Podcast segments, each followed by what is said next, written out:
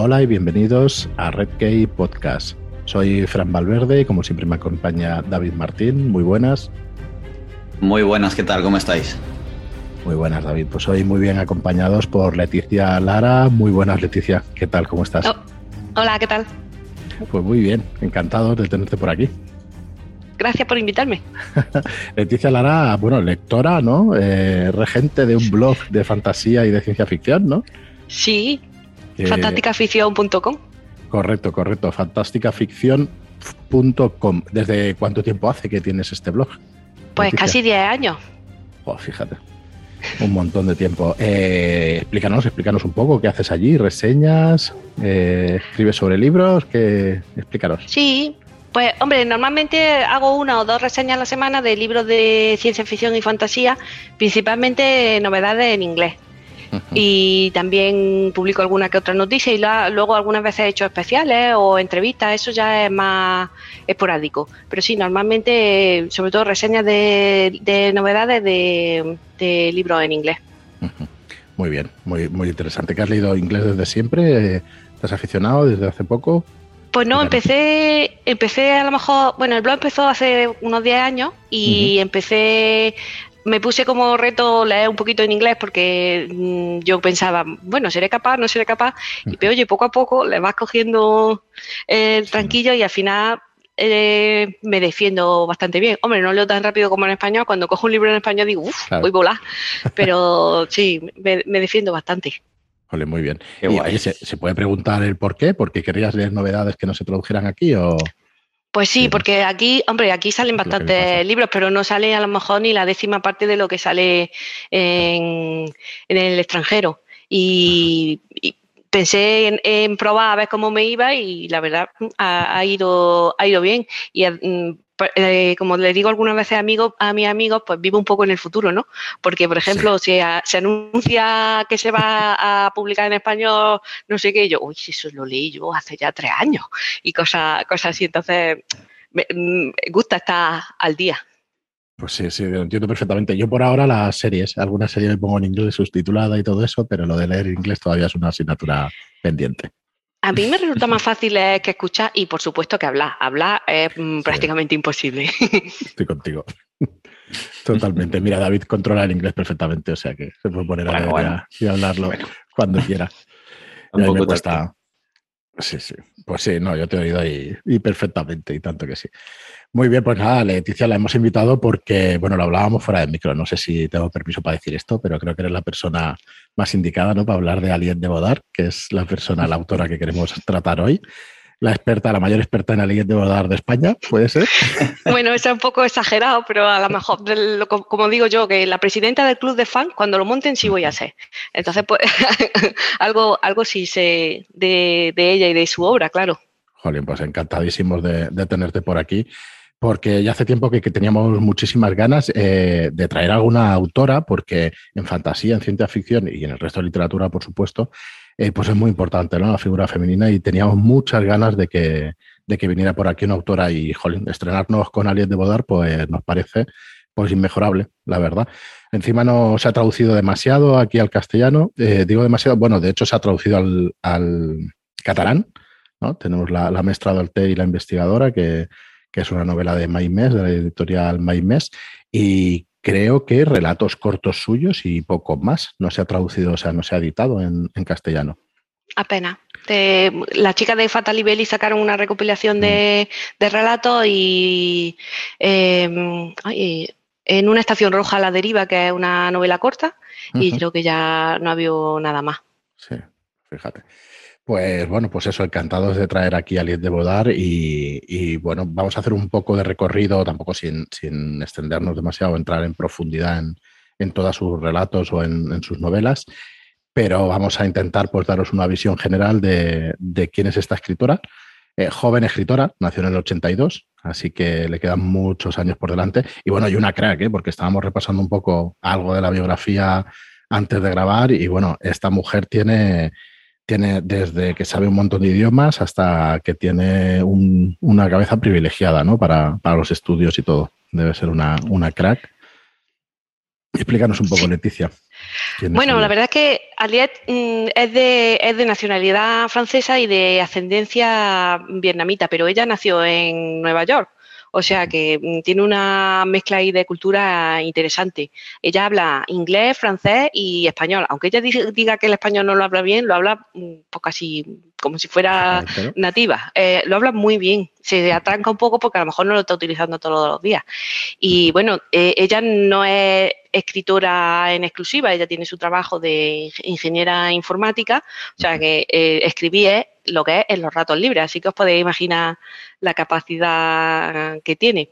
Pues mm, debe ser impresionante. Tú la has entrevistado varias veces, ¿verdad? Perdona que te Sí. Sí, sí, la he entrevistado varias veces. De hecho, fue la primera mm, autora que tuvo bien eh, que salí en mi blog, que la verdad es que yo se lo, se lo tengo muy en cuenta porque, hombre, yo no era nadie y me, puse en contacto con ella y fue súper amable y en todo momento me ayudó y todo eso.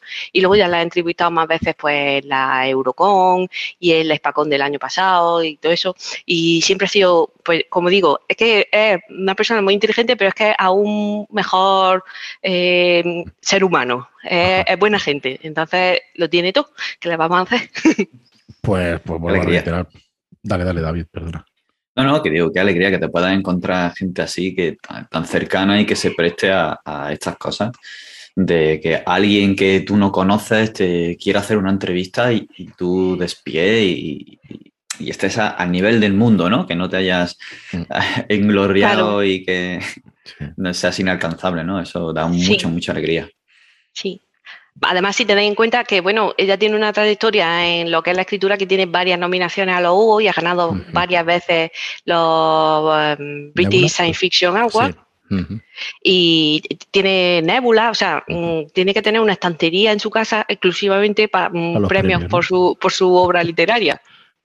Sí, de hecho, desde 2007, pues ha ganado un montón de premios, ¿no? Me parece que en 2007 ya ganó el, el Writers of the Future, también estuvo nominada en el John Campbell y ganó el, el, EBS, el BSFA, el de la, Asociación Británica, hasta que comentas, en el 2009 y en el 2019 incluso llegó a ganarlo dos veces en el mismo año.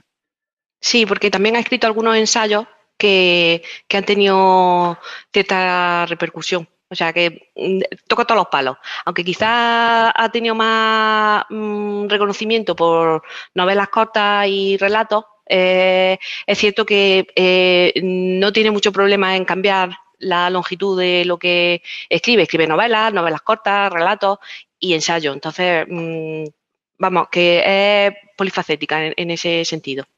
Sí, sí, además luego en 2012, 2013, 2018 el Nebula, eso ya son palabras mayores. Sí, sí, además que no es una cosa, porque si os fijáis, ella no es una. Mm, sí, es nacida en Nueva York, pero ella no es una escritora americana y los Nébulas son un poco.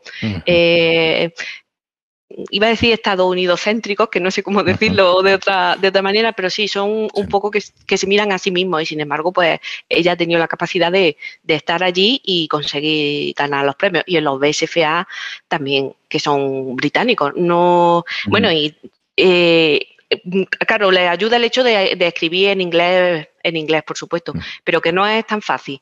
Que aparte de, de, escribir en inglés y todo eso, pues tiene que tener cierta calidad como para un poco romper la barrera de, ser extranjera en, ese tipo de, de concursos y de premios. Y tanto, y tanto, la verdad es que es una, es una pasada. Eh, bueno, es que si los estadounidenses son, pues son muy suyos, pues por los ingleses, pues también, o sea que sí, sí. Y encima, eh, bueno, no es, no sé si será su idioma eh, nativo o, ¿sabes? no, el nativo es el francés. Aunque ella fue, nació en Estados Unidos, realmente se, fue pronto. Pero bueno, creo que estudió en Londres y todo eso. O sea que, mm, que, sí, el inglés y el francés mm, los tiene controlados. Vive en París, creo, tengo entendido, ¿verdad? Está aquí en Francia. Muy bien, pues bueno, eh, Aliette de Bodar tiene escritas, eh, yo antes también hablábamos fuera de micros si, si, era conocida solo por sus relatos de ciencia ficción, pero no, ¿no? Tiene varias otras cosas. Eh, ¿Quieres esbozarnos un poco cuál es el contenido de su obra y luego ya lo vamos desgranando un poquito más?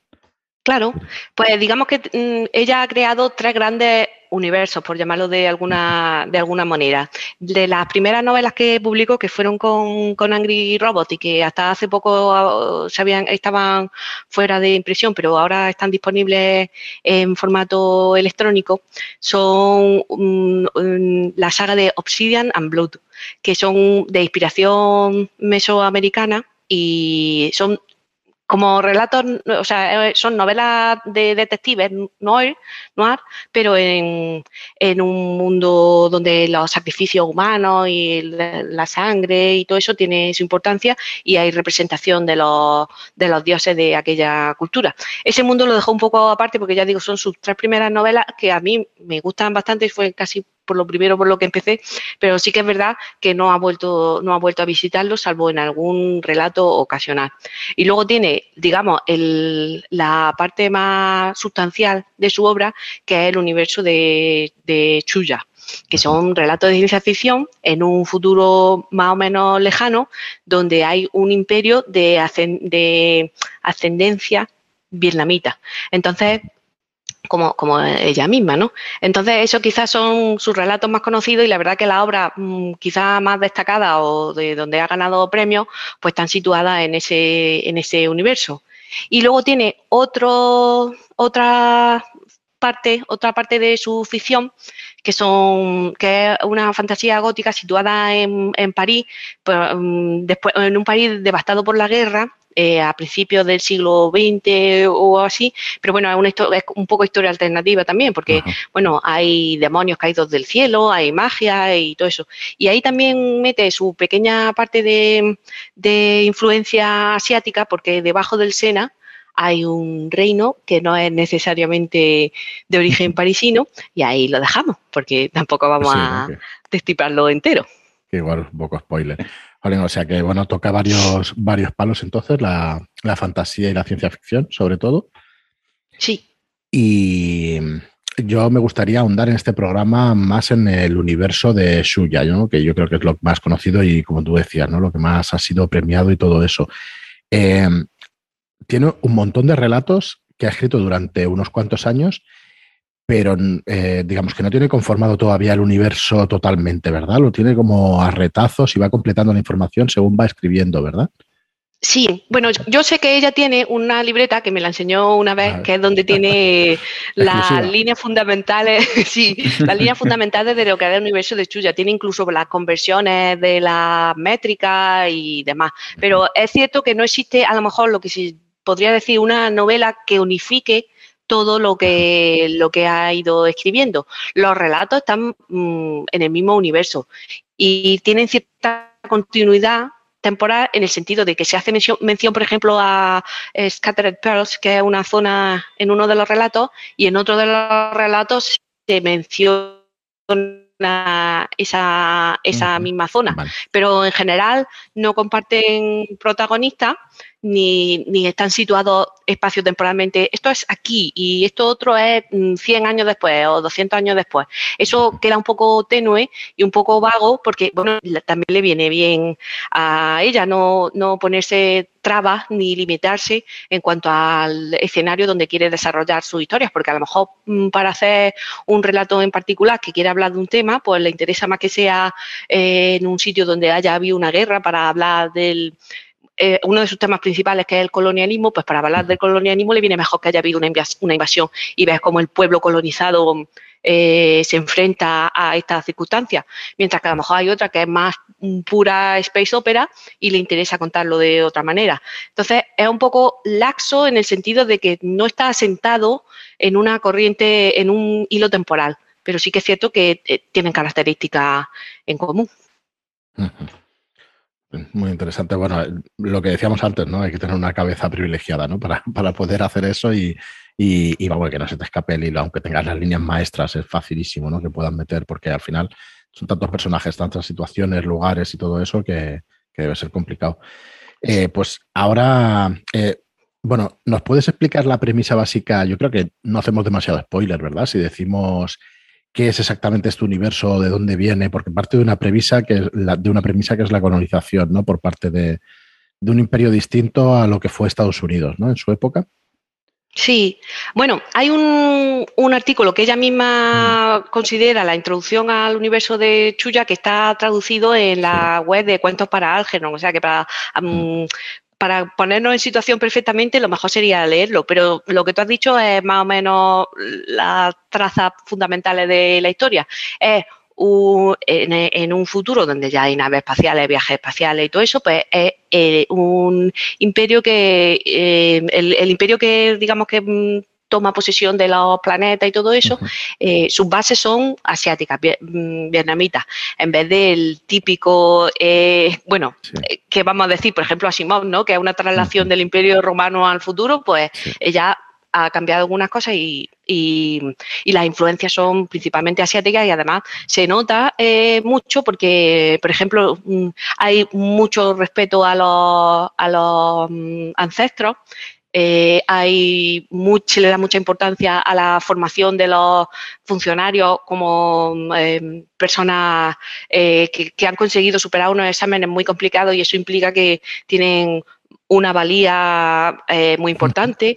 Y bueno, hay otras características a lo mejor del universo que son muy interesantes, como por ejemplo los implantes de memoria eh, que, en las que tienes eh, los conocimientos de tus ancestros. Y son muy valiosos porque, claro, tienes dentro de tu cabeza un consejo de sabios que es cierto que la historia se repite, ¿no? Entonces, pues si tienes consejos de personas que ya lo vivieron antes que tú, te pueden ayudar a tomar una decisión mejor. Y también otro elemento que es muy importante y es muy particular suyo eh, es que las naves espaciales en las que se viajan están controladas por mentes, que quizás nos recuerde un poco a, las mentes de Iain M. Banks, pero realmente estas mentes tienen la, particularidad de que son nacidas de vientre humanos, han tenido madre, como digamos. Entonces oh. forman parte también de la estirpe de, esa familia. Lo que, claro, lo que pasa, claro, como estas mentes pues tiene, son muy longevas, eh, es como si se heredaran a través de la, de la familia la nave y entonces a lo mejor la nave en la que tú vas montado es de tu tatara, la mente que la lleva es tu tatara, tatara abuela. Entonces le debes respeto y todo eso. Son unos elementos muy, muy interesantes y además con eso, con eso juega, juega mucho y, y bueno, a mí me resulta fascinante sí que lo sí. Sí, Me estoy quedando a cuadros porque conocía algunas pinceladas, pero no todos estos detalles. Eh, ¿Qué tono entonces? Bueno, es que tengo un montón de preguntas. Vamos a ver si, logro ordenarlas un poco. Em, como dices, si tomas todos esos elementos de un futuro imperio vietnamita o algo así, ¿cuánto de raro es leerlo? ¿Tiene, eh, ¿Se sigue fácilmente? Quiero decir, ¿tiene elementos demasiado externos a nosotros, a nuestra cultura o no? ¿O realmente se puede seguir fácilmente? Eh, tiene elementos externos a nosotros. Y es, cierto que eh, aparte de la prosa de Aliet que es muy trabajada y, hmm. la palabra no es rebuscada pero sí que en, algunos momentos puede ser un poco recargada aunque a mí en particular eso me gusta. Eh, lo que a lo mejor sí resulta un poco más difícil es seguir los nombres porque son nombres de, de, asiáticos. Entonces, a mí en particular mm, no me resulta tan fácil seguir esos nombres o quedarme con ellos. Pero bueno, esto es una dificultad mía porque no estamos acostumbrados. Estamos acostumbrados a John, a Sam y a Luke. Pero claro, esto se llama de otra manera y bueno, es cuestión de, de hacer ese es un pequeño esfuerzo, no es, no es mucha diferencia, pero hay que hacer un poco de clic para, saberlo. En algunas ocasiones ella ha puesto una guía de pronunciación de cómo se dirían los nombres. A tanto ya no llego, como para leerlo ya me vale, pero mm, eh, declamarlo en voz alta mm, no, me, no, me veo, no me veo capaz. Pero esa es una de las dificultades y a lo mejor, como digo, la prosa que en inglés es bastante, está bastante trabajada. Pero mm, por otra parte, son temas universales. Al fin y al cabo, la familia es un tema universal. Hay también historias de venganza, que es un tema universal. Eh, no, no tiene una dificultad extrema en ese, en ese sentido. Ajá. Eh, hace poco mira, ya hace poco hicimos el, primer libro del club de lectura, de, nuestro club de lectura, fue el problema de los tres cuerpos de Cixi Liu.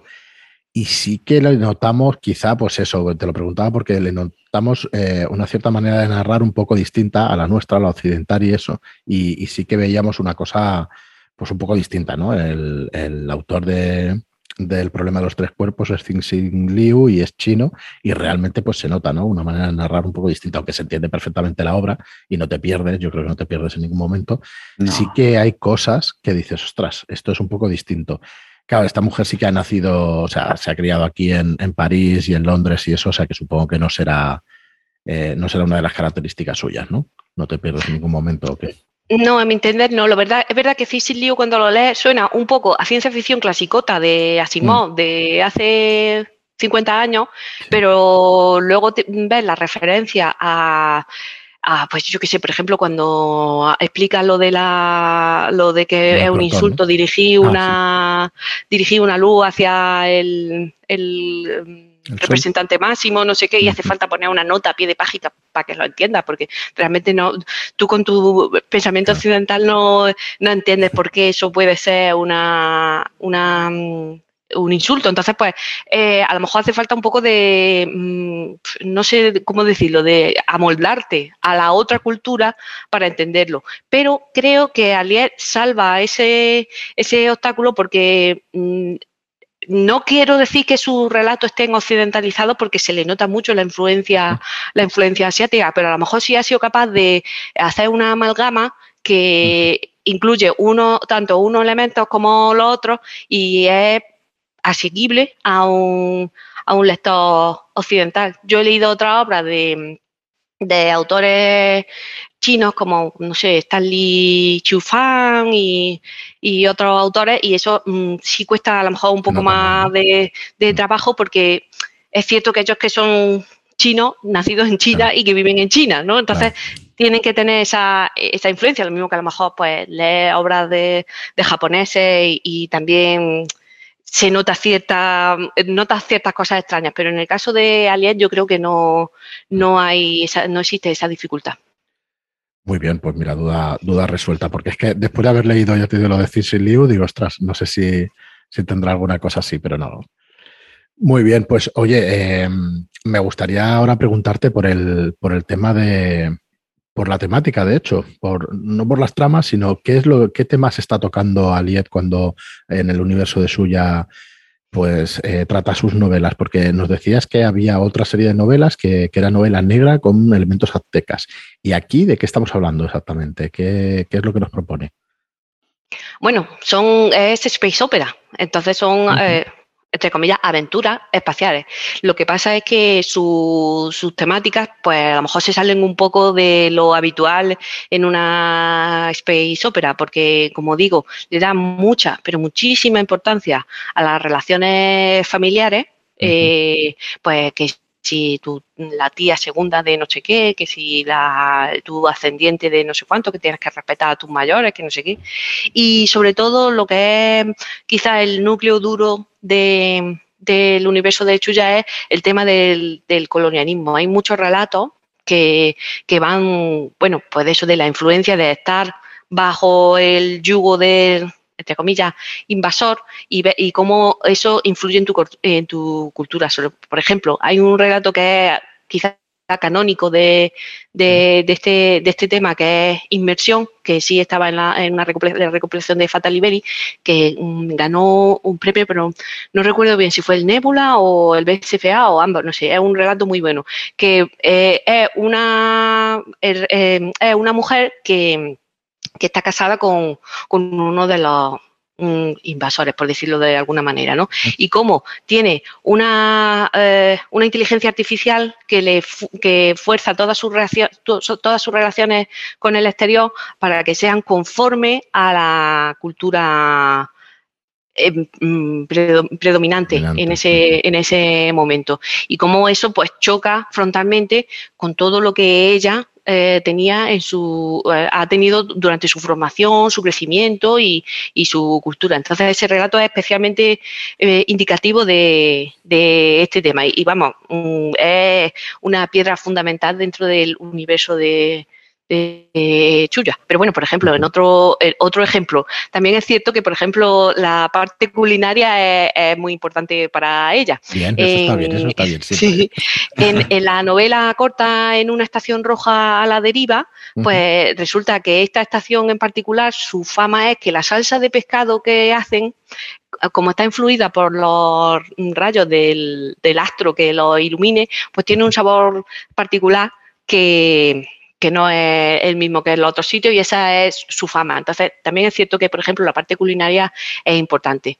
Y cuando Aliette fue, fue madre, pues se notó que los relatos mm, posteriores, pues también daba mucha importancia a la maternidad y, claro, esto imbricado con la parte que os he dicho de que las mentes que llevan las naves son nacidas de vientre humano, pues también, también tiene su, su importancia por ejemplo, vamos, eh, sí. No, no, muy interesante, porque al final los escritores, cuando, cuando vas ahondando ¿no? en sus biografías, eso te das cuenta de que están escribiendo de lo que realmente, de alguna manera, bueno, ponen elementos suyos en cada una de las cosas, como no podía ser de otra manera, ¿no? O sea que por lo que nos dices, y tanto. Y oye, ¿existe algún tipo de, novela negra en este, dentro de esta, de este género, o sea, de este, de este universo de suya? ¿Hay algo de mm, detectives y todo eso? tanto, tanto como novela negra, no, pero sí hay investigaciones y, y, bueno, sí, es que no sé si denominarlo novela negra, sí, pero sí hay cierto tono detectivesco, por ejemplo, en La maestra del té y la, y la investigadora. Bueno, el nombre nos tenía que haber dado una pista. Correcto, yo, lo decía por eso, ¿eh? no es porque haya leído nada al respecto, pero sí. Eh, ese es un retelling con cambio de género de, Holmes y Watson. Entonces, pues hay una hay un misterio, hay una investigación. Lo que pasa es que, pues, no es tan directo como decir, bueno, pues pongo a Holmes como mujer y hago a Watson como mujer y hago estudio en escarlata en el espacio. Estudio en escarlata en el espacio. No, ella toma esos elementos y cambia cosas, pero sí es cierto que hay una, trama detectivesca, por si eso también eh, nos llama la, atención. Sí, bueno, a mí, a mí muchísimo. Pero bueno, ya me llama la atención todo lo que estás explicando, pero ya mezclado con eso. Dale, David. Desde luego. Tenías algo en mente. ¿Cómo trata los personajes? ¿Están eh, destacados de la sociedad o su importancia se diluye porque lo social es más importante? Em, es una, las novelas son eh, esencialmente de, personajes, están influidos por la sociedad, por supuesto, pero nosotros vemos desde el punto de vista de cada de, de, de estas personas. Por ejemplo, hay otro relato que ahora no recuerdo el nombre exactamente, pero bueno, en, en el que, mm, ay, ¿cómo era? No, no, me acuerdo del nombre, perdona. Escenas, ¿eh? nada, nada, es que tiene, para explicarlo a la audiencia, es que tiene una lista tiene ella, ¿eh? sí, sí, sí. Es una maravilla. Sí, pero por ejemplo, pues que tienen que ir a. Mm, hace como un paralelismo entre los buscadores de perlas de, oh. de, la antigüedad cuando se, sumergían en el agua y todo eso para conseguir las perlas y buscadores en el espacio profundo de rest, en restos de naufragios de, de naves. Entonces, como digo, esta parte de la es cultura, ¿no? Lo de mm, buscar en, la, en los naufragios, pero sí que es cierto que la importancia es la del personaje o los personajes que realizan estas acciones, porque están jugándose la vida por conseguir restos de algo que en realidad ya puede que sí o puede que ya no tenga valor, porque tú no sabes lo que vas a encontrar en un naufragio y sobre todo porque a lo mejor en el principio del naufragio pues sí están más accesibles los restos que puedan ser valiosos, pero conforme el, yacimiento se va explotando, pues cada vez tienen que jugarse más la vida para adentrarse más sin saber si van a conseguir algo o si van a volver. Y esa es la parte más importante de la historia, la de los personajes, aunque el entorno, por supuesto, también, también tiene importancia. Sí, sí. Perdona. Además de, eh, eh, las buscadoras en este caso son también mujeres, porque quiero recordar que el papel principal de las buscadoras de, perlas eran mujeres. Sí, sí, Alias también tiene eh, un, cierta tendencia a darle más importancia a los personajes femeninos, porque es cierto que en una sociedad como, la suya, en la que se da tanta importancia a la familia, la verdad es que las familias estamos seguros de la descendencia. tú sabes quién es tu madre, pero tu padre puede haber dudas, ¿no? Pues sigue, sigue esa línea matriarcal y es cierto que le da mucha importancia a los personajes femeninos. Por ejemplo, en una de sus últimas novelas cortas, en Five Heart Tiger, pues los personajes, los protagonistas son son dos mujeres. Eh, mm, esta no es del universo de Chucha, pero bueno, también tiene otros temas eh, relacionados como eh, con el colonialismo y, demás. Mm. Y normalmente los personajes principales suelen ser, suelen ser mujeres. Hay otros los que hay hombres y, y demás, pero mm, normalmente le da más importancia a las mujeres, es cierto. Qué bien. Ya tiene uno ganas de seguir viendo novelas con importante papel femenino, ¿no? Porque estamos acostumbrados en fantasía y ciencia ficción en que es lo masculino el que tiene el protagonismo y, hace falta, hace falta, tenemos ganas. Sí, pero bueno, creo que ahora mismo hay cierta tendencia que se le da más, se le está empezando a dar más importancia al personaje femenino y no solo en fantasía, que bueno, a lo mejor no se puede resultar más asequible, sino en Space Opera también. Por, ejemplo, la, última saga de Megan O'Keefe, la protagonista, la protagonista es Sanda, que, es, una mujer, y además es una mujer con una. Bueno, se descubre al principio del, primer libro que tiene una discapacidad porque en un accidente ha perdido la mitad de una pierna. Entonces, mm, quiero decir que son personajes que tienen esas características y que mm, mm, son capaces de sobreponerse a, a las dificultades y continuar eh, avanzando. Es una, es una tendencia, ¿eh? Ah, perdona, David. Sí, sí. Dale, No, no, sin nada, dale, dale. No, tío, que hablo mucho. Que si no... no, no, no, sí, sí, es cierto. Es, es una tendencia, como decía, dale. Es que es una tendencia. Eh, justo ayer en, en, uno de los canales de Telegram que tenemos y eso, hablando con, eh, con gente, hablábamos de la serie de Mare, Mare of Eastwood. Madre mía, qué inglés tengo una, una, serie espectacular de Case Whitlet, que la protagonista absoluta es ella, ¿no? Y dices, sí que es una tendencia, bueno, lo ha sido desde hace unos años en el cine y eso que igual un poco antes, ¿no? Pero sí que es verdad que la propia sociedad, ¿no? Está cambiando y, podemos ver estas cosas, por suerte. Digamos, muy recomendada ¿eh? la serie, no es ciencia ficción ni nada de eso, es detectivesca y tal, pero ahora me he acordado directamente de ella. Y además que de forma necesaria, ¿no? Creo que va tocando, creo que va tocando. Eh, una pregunta. A nivel de... Ay a nivel de lo femenino, antes de dejar esta mm. Space Opera, eh, tengo una duda que llevo pensando a ver cómo lo ha planteado. ¿Hay un eh, importante papel femenino también en, en, cómo surgen estas mentes que controlan las naves? Por supuesto. Tú imagínate, es que son hijas de alguien, no son elementos de, inteligencia artificial que se generan por algoritmo o por lo que sea, están en el vientre de una persona. Es cierto que, bueno, tienen, tienen sus modificaciones y, porque claro, no son bebés que nazcan y ya está, sino que tienen, eh, tienen su manipulación genética y todo eso, pero están un tiempo en el vientre de su madre y su madre también es una parte muy importante de, de, su, del desarrollo de, estas de estas mentes. De hecho, hay otro relato que me vaya a perdonar, pero tampoco me acuerdo cómo, cómo se llama, que eh, en el que se, se van juxtaponiendo eh, la relación entre las la madres de, la, de las mentes y cómo, cómo, actúan las mentes. Y hay otro en el que se ve como un, este, en este caso creo, que era hombre, no me hagáis mucho caso porque no me acuerdo muy bien, como un arquitecto de mentes, pues tiene que influir en eh, no solo en las modificaciones que le haga en el vientre de la madre, sino también en el tratamiento cuando nazca la mente y, y todo eso. Es que es una cosa súper interesante, la verdad. pues ya digo, es uno de los grandes hallazgos de este universo de Chuya. Me, lleva automáticamente a acordarme de, esa inteligencia artificial de las naves de Alien que le decían madre, ¿no? Eh, o sea, eh, pero he llevado mucho más allá, ¿no? Realmente es la nave, es la mente de una madre que es increíble. Muy chulo.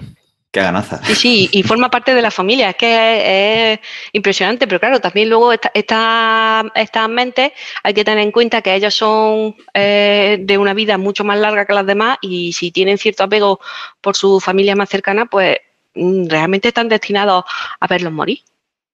Uh. Sí, cosas durillas, durillas. Eh, pues mira, eh, enlazando con eso, eh, una pregunta que te iba a hacer. ¿Hay algún o alguno alguna protagonista que vaya de relato en relato? ¿O no? ¿Son todos protagonistas distintos? Pues me parece que hay dos novelas cortas que en las que salta, eh, los que te he dicho, los que hemos hablado antes de la maestra de y la investigadora, hay una segunda, una segunda parte, pero realmente los relatos no van. Of, sí. Sí, pero en los demás no, hay continuidad de personajes. A lo mejor se hace referencia en algún momento a alguien que estaba en la otra familia o no sé qué, pero no, hay, no hay un hilo temporal que se pueda seguir. Son más bien pues mm, em, estrellas fugaces que van apareciendo, pero no siguen, no siguen una progresión lineal. No sé, me parece súper súper interesante todo lo que nos explicas. De hecho, estoy eh, chafardeando un poco tu web de fantástica ficción y eso, ya estoy viendo aquí las entrevistas que le hiciste y todo eso y, todo lo que estamos hablando. Tienes un montón de artículos sobre, sobre Aliet, luego ya los linkaremos en el, en, el programa. En la caja de información del programa y eso vais a encontrar ahí todos los, links de lo que estamos hablando, porque es súper interesante. Eh, oye, ¿en qué futuro lejano, muy lejano, miles de años hablamos? ¿Cientos de años? ¿O no se deja claro? Pues eh, no te sé decir exactamente, pero más que miles de años son cientos de años, porque al fin y al cabo los humanos siguen siendo mm, bípedos, eh, dos brazos, dos piernas, la cabeza. Hombre, tiene los implantes cerebrales y todo eso, pero no es tan lejano en el tiempo. ¿Implantes cerebrales tiene algún punto cyberpunk y todo eso o ya es ciencia ficción pura y dura? Mm, es, más bien, más bien ciencia ficción. Los implantes cerebrales es verdad que tienen su, su importancia en su momento, pero mm, no es como, yo qué sé, Johnny Mnemonic o algo de eso, que es la, mm, la parte más importante de, esa historia en particular. Muy bien, pues bueno, como decíamos, también, también os pondremos los links a, a, la web de Aliet, porque ahí viene una especie de cronología, ¿no? Con todos los relatos más o menos por el orden, yo creo que creo recordar que era de escritura. no sé si, sigue, creo que nos has dicho que sí, que más o menos sigue un poco el. Eh, las novelas y son los relatos cortos son más o menos uno detrás de otro, aunque no sean, son autoconclusivos, quiero decir, no hay que leerlos todos, todos de golpe. Dale, dale, perdona. No, que iba a decir que en su página web también pone los accesos de los relatos que están disponibles online gratis. Así que para hacernos una idea, si más o menos mm, dominamos un poquito el inglés, pues lo podemos, podemos ver por ahí. Sí, tiene bastante cosa. Aquí en relatos cortos y eso tiene bastante cosa de, relatos. De hecho, los divide también un poco por universos y los podemos, los podemos leer. Pero bueno, la obra es bastante extensa, ¿eh? que nadie se piense, no son cuatro relatos, no, tiene mucho. ¿eh? Lleva muchos años. También es verdad que hace el año pasado, me parece, sacó una recopilación que se llama Of Words, Memories and Starlight, que ella misma hizo una selección de los relatos más importantes de su obra. No son solo de Chuya, como digo, tienen también una parte de los de Dominion of the Fallen que hemos dicho de la historia gótica de París y uno o dos, no me acuerdo exactamente, de la parte de de los mesoamericanos. Pero la parte, eh, el grueso de la recopilación son los relatos de Chuya, sobre todo los más premiados y todo eso. Inmersión, que lo hemos mencionado antes, está ahí recopilado, por ejemplo. Em, ¿Has podido leer también la parte esta de, la fantasía? O sea, ese universo fantástico en París y todo eso. ¿Lo has leído también? Sí, Sí, a mí me lo va a contar. Si es que me, lo he leído casi todo. Me lo he leído casi que me de ella. muchísimo la atención también esa parte de, de la que la fantasía me tira también muchísimo. Sí, pues esta es, bastante curiosa, ya digo, porque bueno, esta tiene tres novelas y ya están las tres, las tres publicadas y tiene algunas historias cortas y relatos que también se intersectan en, en, la, en en la propia trama, digamos, de, los tres libros. Pues mm, esta, eh, es un mundo mm, también muy interesante porque, bueno, está situado en París, como hemos dicho, que, está a principios del siglo XX. Es como si hubiera sido después de la Primera Guerra Mundial más o menos, pero claro, como hay magia y mm, ángeles que caen del cielo y demás, pues no es totalmente igual que, que la historia, ¿no? Y ahí lo que hay son casas de eh, eh, que ostentan cierto poder y cierta influencia en, las zonas de París donde, donde esté cada, cada casa, que bueno, pues tiene una cabeza, perdón, un representante más importante, que por ejemplo uno de ellos pues es Morningstar, que es Lucifer. Y, y bueno, luego hay, Luego hay, hay, más casas, ¿no? Entonces hay enfrentamientos de poder entre las casas, pero es cierto que, que en realidad el mundo está en decadencia. Entonces, eh, alrededor de las casas, pues los pobres que no tienen, que no pueden aportar nada a las casas, pues malviven como pueden en los intersticios de, mm. del poder y, y, bueno, hay tensiones y, e intrigas políticas mm, y sobre todo luchas de poder entre las casas por ser la, la predominante. Y luego tiene el elemento ese que os he mencionado de debajo del Sena, que ya veremos lo que ya veremos lo que es, ¿no? Pero es interesante la lucha de poder y lo de y la magia, pero eh, es, que es un poco difícil explicar algo más. Fantasía urbana, fantasía urbana, tipo con, Harry y eso. Mm, menos menos acción y más, más intriga. Más intriga o política, ¿no? Mm. Sí. Pues muy interesante también. Muy bien, pues oye, un repaso yo creo que, que Alias debo, dar, por lo menos para, abrir boca y para ir abriendo las ganas de leer a esta autora que, bueno, que, nos parece súper interesante, ya teníamos muchísimas, muchísimas ganas de traer. Pues no sé si nos queda por comentar algo eh, así en general que quieras comentar sobre, sobre el universo de suya, sobre Aliet de Bodar, sobre alguna de las otras series, cualquier cosita que quieras. Eh, pues adelante. La verdad es que yo creo que ya os he dado bastante la turra, sí. pobretico. Habéis estado ya un poquillo, tenéis ya agujetas en los tímpanos de escucharme, así que yo solo recomiendo que se lea a Le de Bodar. Muy bien, pues nada, muchísimas gracias, Leticia, de verdad, por pasarte por aquí. Ha sido un placer enorme. De nada. ¿Ya ves? Yo para hablar de alguien de boda, vamos, que no hace falta hacerme palmas, que ya lo hago yo ya de por sí. Me da mucha lástima joder, que no podamos hacer, bueno, ya, ya haremos otro programa si, si te apetece y eso, eh, destripando alguno de los libros de, de, principio a fin, porque yo creo que también cuando lo has leído y eso te hace mucha gracia, pero bueno, ya quizá cuando, cuando se publique o o en alguna otra ocasión y eso, porque es verdad que vale la pena ahondar ¿no? en, este tipo de literatura y, comentar todo lo que, lo que se ha vivido leyéndolo. O sea, a mí me gusta mucho, por lo menos. Como veáis, vamos, eh, la reina del spoiler, si hace falta. Muy bien, Leticia, pues nada, lo dicho, un, placer tenerte por aquí. Eh, recordad que, bueno, refrescanos tú si quieres las redes sociales que tienes y tu web, ah, para que no me Sí, mi, mi blog es fantástica.ficción.com y mi Twitter es arroba mleticialara, pues lo mismo que me llamo, lo que pasa es que me llamo María Leticia, pero ya está, normalmente me llaman Leticia. Y ya está, no tengo, no, tengo más redes sociales. Mejor, sencillo y concentrado en una que, que es importante, porque si no, al final te pierdes con tanta red social.